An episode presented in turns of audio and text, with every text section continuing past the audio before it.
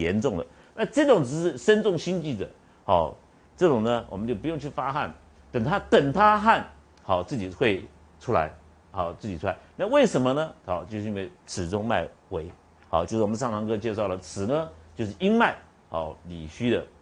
所以说这个条件简单的讲就是，当你药汤药攻发表了药发下去以后，吃下去以后呢，如果病人还没有透发，你不用急着再去攻他，就在等他，啊，因为他里虚没有那么快，有的人很快一剂吃完三个小时就解掉了，还有一个人才解掉，好，到到四十五十胃食胃气恢复才解掉，那胃气还没有恢复，我们怎么知道他好了没有？就是中午的时候胃气要恢复，对不对？我们回头前前面讲说。四十五十胃食，所以你如果吃了药以后身体很好了，当天三个小时就解掉。有的人呢，隔了隔了第二天，第二天中午的时候开始饿了，开始吃东西了，这个就代表他病解掉了，对不对？那有的时候你还没有完全好，没有完全好的时候，病人有这种现象，不要动他，有身重或者心动悸的时候，哈，这个这个是很浅的一个症状，只是身还没有完全，意思就是说病邪还没有完全去。这个这个病呢，你药是对的，但是病人因为本身身体就比较虚，稍微再等一下，他让他等他自己流汗出，自己就会好，好不需要再去治他，再去再去开发表的药，不需要。好，那一般来说，如果我们知道这种情形，我们经验比较丰富的，一看到如果是脉是浮数，病人有汗、恶风，我们知道是桂枝汤症。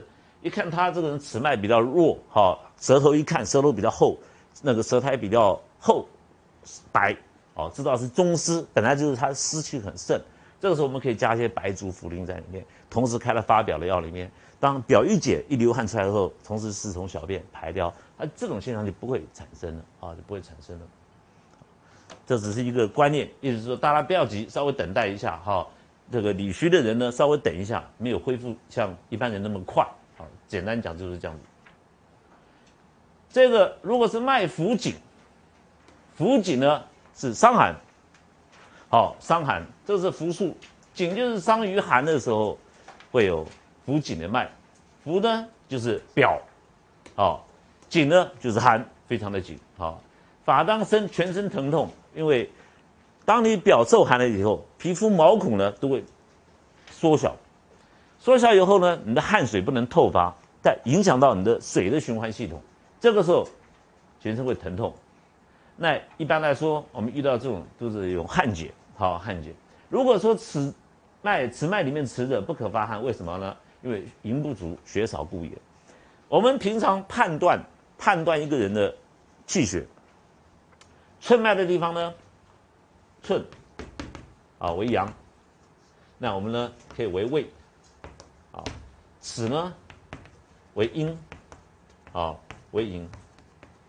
所以说，如果说此脉，此中此者不可发汗，因为我们在用麻黄汤的时候，麻黄汤的时候，你麻黄、桂枝配上杏仁，配上炙甘草，麻黄汤一吃下去速度很强，因为麻黄力量很强，会碰到血，好身上的血的循环系统，那一发这时候，如果说正常人，血里面的水好会替换掉，会排出来，好会排出来，因为它这个麻黄，那这个如果说。它本身就血本身就血气就不够啊，比如说本身有贫血的现象，这个时候你开麻黄汤下去了以后，哦，这个这个血会更亏啊，因为我们是汗血同源，血会更亏，所以这个遇到这种情形的时候，我们就尽量不要发汗。可是呢，原则是原则，原则是这样子没错。可是呢，你如果遇到必须要发汗，他又是贫血的人。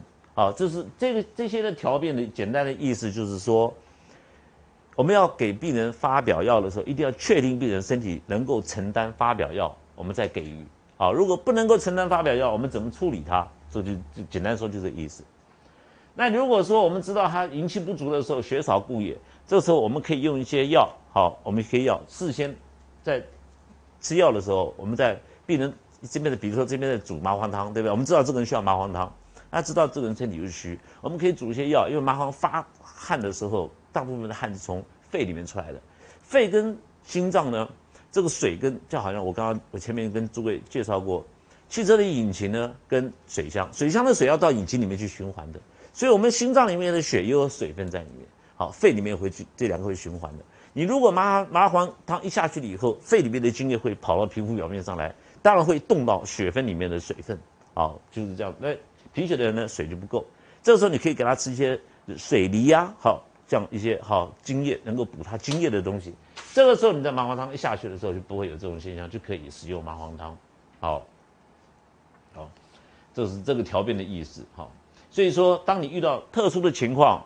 病人虚的时候，你处理的方式可以，就像我刚刚讲的，好，那你如果找不到水泥呢？你其他很多东西可以取代啊，不要那么死板板的依赖水泥。那老师，我没有水水泥有桃子啊，你也可以啊，无所谓啊，对不对？好，西瓜都可以了。好，当你需要的时候都无所谓。好，这个我们临床上哈很很很很很好玩，在麻黄汤，一般我们在处方的时候。如果这个病人哈吃了麻黄汤，你开了三钱四钱五钱六钱下去，心不会动悸，心都没有动悸的，这种心脏都很好。心脏不好的时候，你麻黄汤一下去，心就开始跳，心脏就跳了加速，啊，所以说你也可以用这个来做个一个一个一个标准。比如说我们在治疗一个肾脏衰竭的病人，处方下去以后都很好，就你有一天一加麻黄的时候，他受不了，他有流汗有排水，但是心脏受不了，人会非常的倦怠。就代表这个人还没有完全恢复，好，他承受不了麻黄的现象，好，那你就先不要给。那你等到这个人呢完全恢复了，大小便都正常，睡觉都很好了，那你要试看他试试看，这个人心脏功能完全恢复没有？跟他吃点麻黄，他吃下去，反正我现在很好，以前不行，现在很好，就代表他恢复了。所以我们有很多的方式可以做治疗，有些药可以做治疗，有些药可以做诊断。好，以后后面都会慢慢陆续跟诸位介绍。好，像你看这个第五十六条。脉浮者病在表，可以发汗，以麻黄汤。这个呢，病在表，任何的我们太阳中风、太阳温病、太阳伤寒，都是会找到浮的脉啊，病在表。那会用到麻黄汤，一定是无汗。哦，麻黄汤一定是无汗，身体全身疼痛，恶寒无汗的很重。哦，就是哦，麻黄汤。啊，诸位呢？你只要确定是麻黄汤症，你就开麻黄汤，好，绝对不要手软，好，你手软的时候，病治病的时机过去，好，最好的医疗呢是在病刚开始、病之初的时候就去掉，好，所以不要看到麻黄手就软，青龙不敢用，好。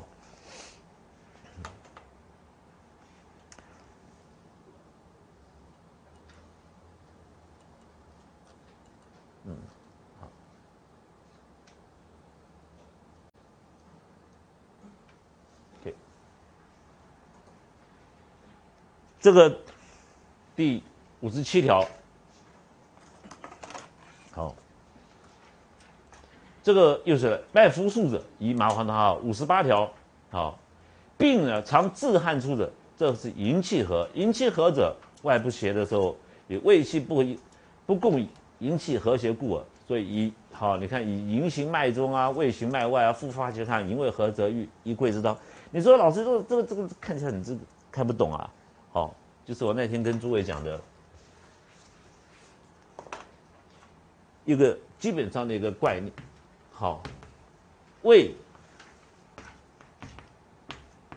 太阳中风呢，一定是伤到胃气；太阳的伤寒呢，太阳的伤寒，麻黄汤子呢，一定是营卫都伤。好，营卫都伤，啊，两个都受伤，就会出现伤。寒的现象，如果只伤到胃的话，就出现太阳中风。这是中风跟伤寒，好在外邪、气候环境影响到身体的时候一个基本的一个概念。所以我说常常是营卫合则愈，要桂枝汤。没事的时候你喝喝桂枝汤。比如说我们在工作上面哈，你有时候在冷冷气间里面，哦，那有有的时候你必须要跑到外面去吃个饭，走个路又是流汗，回来一直在冷气冷气间里面，对不对？常常跑来跑去。那有时候觉得肌肉啊酸痛啊，有时候又流汗，有时候忽然止掉，就是身体很健康，精神都好，就是觉得身体怪怪的，有些肌肉比较绷紧啊，关节比较绷紧，这是因为环境的关系。你没事就是拿点桂枝汤来吃，桂枝汤是最好调和营卫的方子，处方好最好的处方，因为桂枝呢好，它能够调这个心，这个一个是桂枝是行阳哦，的白芍是阴阴阳的两个处方，所以张仲景呢挑了桂枝跟挑了这个白芍两个好。这个是调和阴阳的好主力的方子，好，从整个伤寒论一直到金匮结束，都在讲这个东西，都在讲这个这两味药。好，那没事就可以喝，你没事不要喝麻黄汤啊。哦，那那种麻黄汤治病的，你没事在喝麻黄汤不找麻烦。好，等到你汗流太多了，来的都是大承气汤这，都是因为肠液津液都干了嘛。好，五十九，病人呢上无他病，时常发热自汗，好而不出而不愈者，这胃气不和也。好，先其是发汗则愈，一桂枝汤。这就是我刚刚介绍的，平时你根本没有病，好，但是常常呢，你说我觉得身体热热的，发点汗，好，有的时候甚而至于我用这种处方，就给那个那个太那个太太呢，那个更年期生热，我们后面会介绍那个妇妇科，啊，用温经汤啊什么。我有时候看他那个生热，只有生热，情绪都很好啊，就是没事流流汗，发点汗，就给他吃一点桂枝汤，啊啊，效果都很好。所以说你不一定说一定要等到生有桂枝汤症的时候再吃，像这种就是平常保养的保养的地方。张总你举这里就讲很清楚啦，因为平常你你就可以吃，不需一定要等到生病再吃。好，所以说我我常常跟那个那个大家说这个经方呢，很多人桂枝汤都不敢用，实际上桂枝汤我们经方家拿来刷牙漱口的，啊，每天在用，啊，所以不用怕，不用怕。这个伤寒呢，哦，是伤到营卫。那脉浮紧，表面脉是浮是表，紧是寒，受到很寒，紧呢一定一定是寒。好，这个时候病人没有发汗，好，但是有流鼻血，因为麻黄汤里面呢，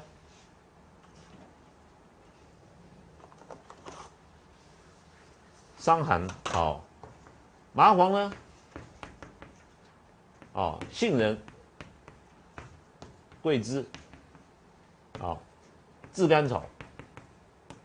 这个麻黄、杏仁呢，宣肺到肺里面，把肺打开来。杏仁下去呢，好，能够帮肺增润肺的津液，好，增润肺的津液。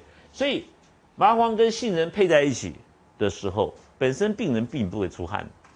好，如果你如果开麻黄汤，你没有开这两，他他光这两味药不会出汗，一定要靠靠桂枝配在里面才有办法出汗，因为桂枝是血，好，这是桂不对不起哈，桂枝是胃胃分子哈，那个所以桂枝跟麻黄在一起的时候，就可以把营卫两个同时解掉，好，同时解掉。那当初张仲景就是怕就是怕麻黄一发散的时候把肺里面的津液伤到，所以加了杏仁在里面预防它伤到津液，这是杏仁的原因。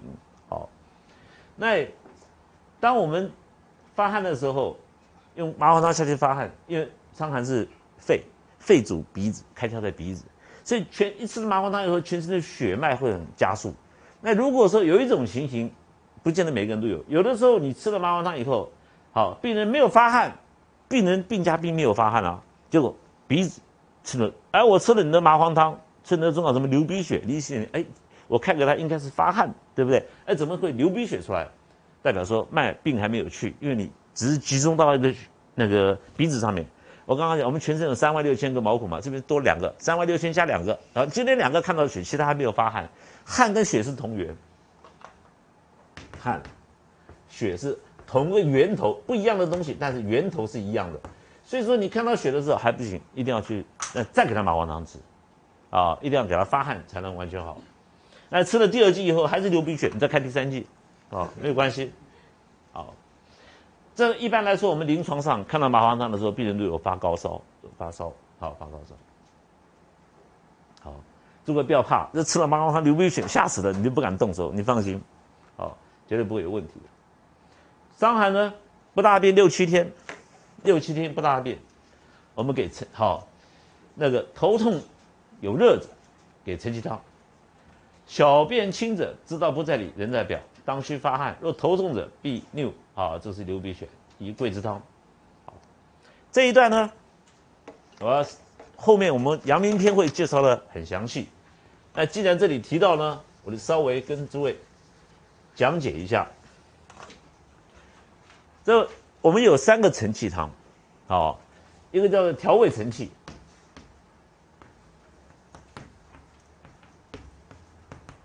调味承气，一个呢，我们叫做小承气汤，好，一个呢叫做大承气汤，三个承气汤，那通通叫做承气承气，为为什么叫承气？哦，到下面小肠一大票举在一起，然后上面是大肠，好过来，的大肠头，这个胃的下方十二指肠这一段，这个就是我们调味承气汤的时候。使用调味承气的时候，好，那小承气呢是堵在小肠里面的时候，我们会用小承气；堵在大肠里面的时候，我们才会用大承气。好，因为后面阳明篇会讲的很详细，分门别类，症状不一样，我们不需要大肠镜进去照，大肠镜的哈。大肠镜是给你敌人去做的，那个、那个、那个、那个、那个伸进去啊，那个、那个，我常常说的那个 FBI，如果你抓到抓到这个这个敌人哈，或者怎么样，抗战的时候，你对敌人要拷拷问他，对不对？告诉你首脑在哪里，就大肠镜，好，那很痛很痛苦的，哈，所以说这个整人嘛，不需要不需要哈，中这今以后你慢慢熟你就知道，听就知道，好，你问两个问题就知道，那这三个症状不一样。症状都不一样，好，但是它是攻实热的。这三个有共同的现象，就是小便是黄的，好，因为里面是热，里面是热，而且燥，很干燥嘛，好，所以小便最明显就是看小便。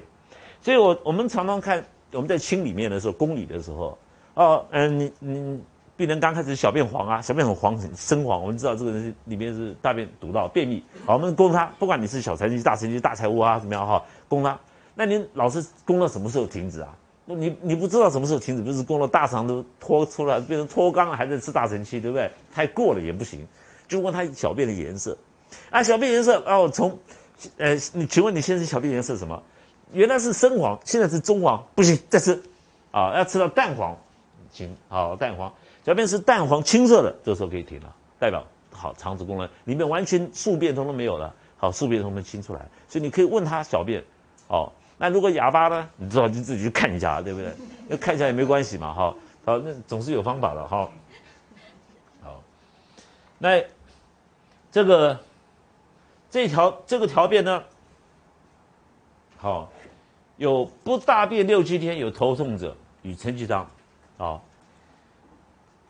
我们这个条便哈，张张行论的原则，第一个，当有表证的时候，我们不公理，一定先解表，对不对？六十一条的意思就是说，如果这个人伤寒了，得到伤寒症了，太阳伤寒了，我们要去宫里宫，我们要解表，对不对？要去发汗给麻黄汤，只有他病人告诉你，我有一个礼拜不大便了，那这个六七跟那个前面的日不一样哈，你不要说六七四十二天，哇，都真真长啊，那是死掉了，四十二天没大便，哦，这个六七天不大便，他说一个礼拜没有大便，这个病人有头痛有热者，好，因为代表。燥湿在大便身上大便呢，造成的头痛好，造成的身上的很过热。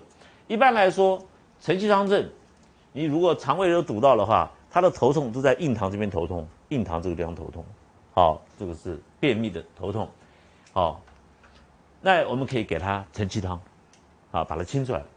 那如果是小便是清的，颜色是淡，我们知道这个头痛发热呢，跟里没有关系，病还是在表，好，这个时候我们就要发汗，好。那如果有头痛者会流鼻血，好，我们给还是要给桂枝汤，这个就是麻黄汤跟桂枝汤的差别。太阳伤寒的时候，遇到病人有你大便通不出来，有本来有便秘的习惯的时候，我们尽量不要给予什么，不要给予麻黄汤，给他桂枝汤来取代麻黄汤。好，我们等大便出来以后呢。好，大便出来以后就可以了。那如果说遇到便秘的话，大便还不出来的话，我们给桂枝汤来解表，比给麻黄汤来解表来得好。好，这是它的一个大原则。这是临床上这样子。治我们临床上的时候啊，对，这原则上这样。临床上的时候啊，诸位不要不要顾虑那么多。好，那个那个要皮一点比较好，不要不要板板，然后中规中矩，那个学生很麻烦。但是六七天对不对？你开处方的时候，大你知道他麻黄汤。呃，你开麻黄汤啊，它是伤寒。如果你确定它是伤寒啊，全身关节痛又恶寒又发热，知道麻黄汤的麻黄汤症，然后病人说跟突然跟你说你要开好了处方，他说我便秘，好，七天。小便什么颜色？小便是黄的。哎，糟糕，里面有承气汤症。那我到底应该先解表公理，还是先公里再解表？对不对？诸位不要想那么多，人体很奥妙的。你把解表大承气汤、承气汤跟那个毛汤开在一起都没有关系。我就碰过这样子啊。那怎么办呢？如果你是两三天，那就先解表再公里嘛，没有那么急，对吧？我给你解表一天就够了，对吧？那已经六七天了，算了，两两个要开在一起。好，结果呢，开在一起的时候，这个。两个同时好，同时好，好，那因为什么可以这样子做？刚开始还没有，刚开始的时候我们处方哈，那个那个我跟病人说，跟老美老美比较，没想到中药是这样子，我怎么解释？这个还没办法解释啊，我就跟他说，你这个要先吃，吃完再吃这个，对不对？结果他忘掉了，回去的两个药放在一起煮啊，结果表里同同时解掉，好，表里同时解掉，好，后来我们就知道，哎，这个可以同时用没有关系？没有那么严格，好，没有那么严格。好那这个第二十六条呢，伤寒发汗，我们给了汗剂啊，给了麻黄汤治了，给了给了麻黄汤，解半天哎半天很好，后半天以后呢又开始身体又不行了，好脉浮数着，这个时候意思就是说我刚刚就解讲讲过了，伤寒的时候你是营卫都伤，是伤寒，对不对？那你给了麻黄汤以后，营解掉了，胃还没有解掉，可能你当时麻黄汤里面的桂枝开的量不够。好，所以麻黄汤的症呢没了，但是还有中风的现象；伤寒的现象没了，但是还有中风的症状。这个时候呢，你就给他桂枝汤就可以了。好，所以从这一点，诸位也可以解读出来。张我们刚刚解释的，中风呢伤胃，伤了表气、表水，好，伤到太阳寒水；伤寒呢就伤到水跟血，同同时伤到。好，所以伤寒伤寒的时候，我们张那个麻黄汤里面就有桂枝的意思，就在这里面。好。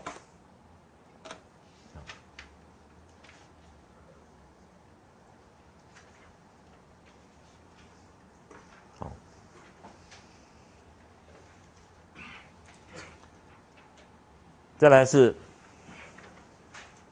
好六十三，六十三呢？诸位看，任何的病，不管你是伤寒、中风还是温病，好，你如果发汗，给他发汗了，又给他促剂了，又给他下剂了，如如果病人亡津液，津液丧失掉了，阴阳自合者必自愈。好，什么叫做阴阳治合者？我们有汗吐下是很有名的治病的方方法。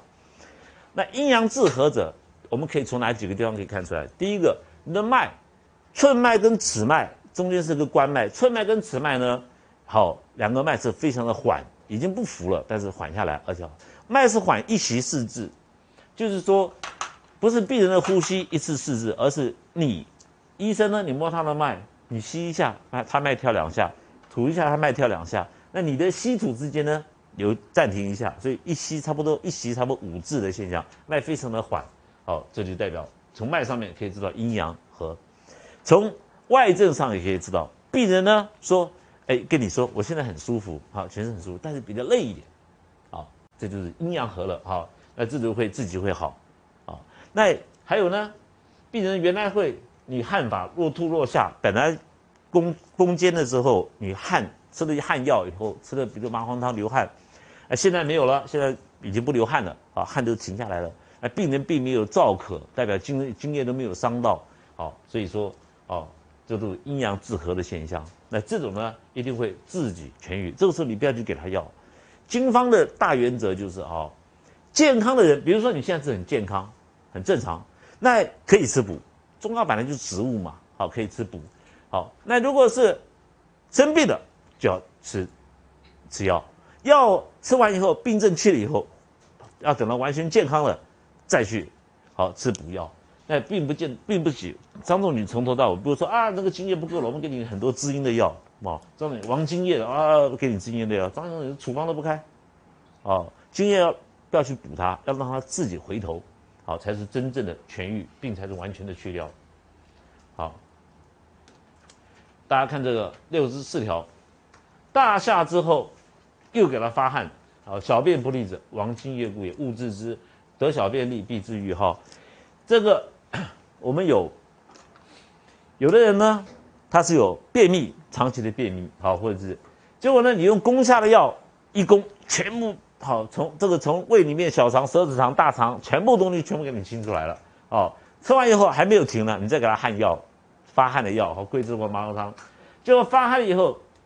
这个汗和尿是同源，代表津液伤到了，所以小便不利。这个小便不利，并不是说你有膀胱结石或者肾结石，或者是尿道炎啊，小便滴滴答答，而是哎，奇怪，这个小小便没了啊，小便很少了，这个是因为津液不够。好，这个时候你不要治它，所以你问病人，如果病人跑来跟你说，哎，医生，我我小便不不是很好哈，那你说小便痛不痛啊？不痛，好，不痛，那那小便有没有血啊？没有啊，好。有没有东西？有没有感觉到滴滴答答有东西堵到了？感觉会剧？它没有啊，什么都没有啊，就是小便不多。这个小便不多，我们就要考虑到这个人津液是不是伤到啊？那他说我前面吃东西吃了个坏便当，结果吃了以后大下，对不对？那个好上吐下泻，那上吐下泻吐完以后，病邪还在不在？很简单哈，这是一个技巧，这是临床的经验。